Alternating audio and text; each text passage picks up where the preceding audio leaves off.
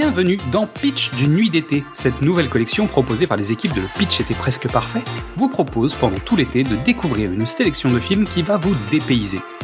Que ce soit pour rire, pleurer, être perturbé ou voyager, cette sélection ne devrait pas vous laisser indifférent. Vous nous connaissez, pour enrichir cette expérience, on s'est bien entouré. Nous allons tout au long de cette collection donner la parole à des invités. Ils sont Instagrammeurs, podcasteurs, youtubeurs ou simples spectateurs, mais ils ont à cœur de vous donner envie de découvrir un film. Alors que vous soyez sur une île déserte avec un peu de wifi, en trek à la montagne ou tout simplement au bureau, nous allons vous donner une dose d'évasion avec la destination du jour. Fermez les yeux nous allons bientôt décoller. Aujourd'hui, c'est moi qui serai votre guide, et nous allons monter à l'arrière de cette barque pour nous rendre directement dans la cité des enfants perdus. C'est la dernière collaboration du duo Caro et Genet. Chacun partira sur ses propres projets. Après, Amélie Poulain, Micmac attire Larigot pour l'un, Dante 01 et des participations artistiques sur des projets de Yann Kounen ou Gaspard Noé pour l'autre. Ils ont bien commencé à travailler sur Alien 4, mais ils n'ont pas terminé le film ensemble. Après des courts-métrages à découvrir, et un délicatessen très remarqué, La Cité des Enfants Perdus est une fable, un conte de fées décalé tirant le cinéma français vers des univers de la bande dessinée ou des réalisateurs tels que Tim Burton ou Guillermo del Toro.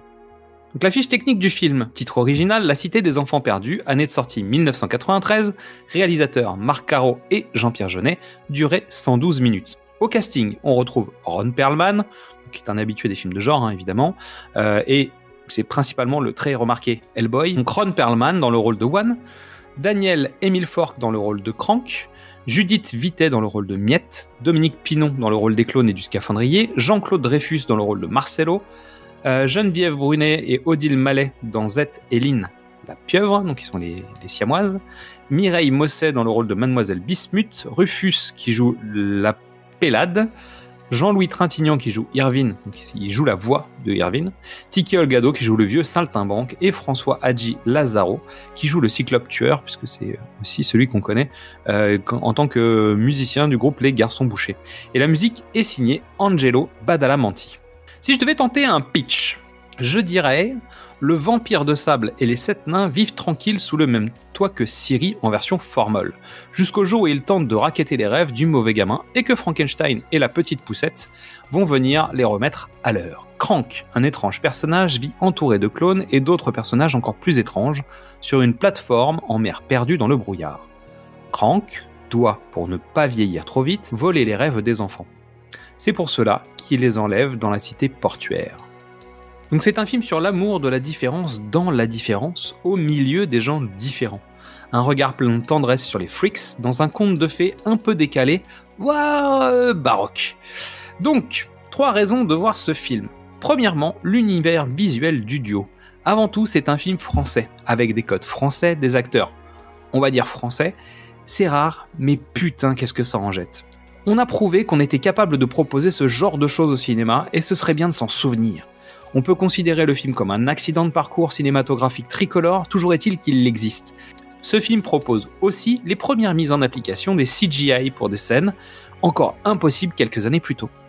En deux, l'esprit d'un conte de fées gothico-steampunk.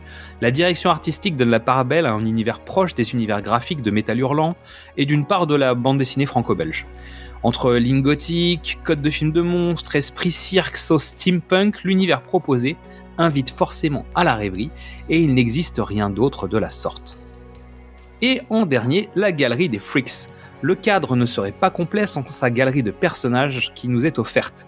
Ces personnages offrent une variété d'émotions, de personnalités en détournant des codes des grands classiques des contes de fées, au grand plaisir de Bettelheim, très certainement lié à Jean-Pierre Jeunet qui propose à chaque film ce genre de choses. On retrouve ça dans Amélie Poulain, Long Dimanche de fiançailles, Micmac la tire ou Big Bang avec un esprit complètement décalé, comme est capable de le proposer Marc Caro, puisqu'on peut le voir dans ses différentes œuvres et ses différents projets. Lui aussi, il aime les gueules.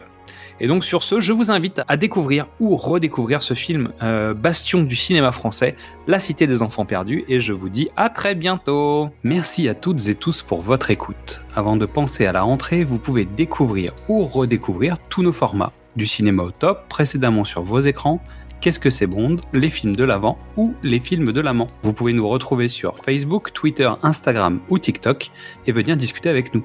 C'est aussi le moment de découvrir le travail de toutes les personnes que nous allons vous présenter. Alors suivez-les, likez-les, partagez-les, discutez avec eux, aimez et surtout passez un bel été. Et à demain pour savoir où nous allons débarquer.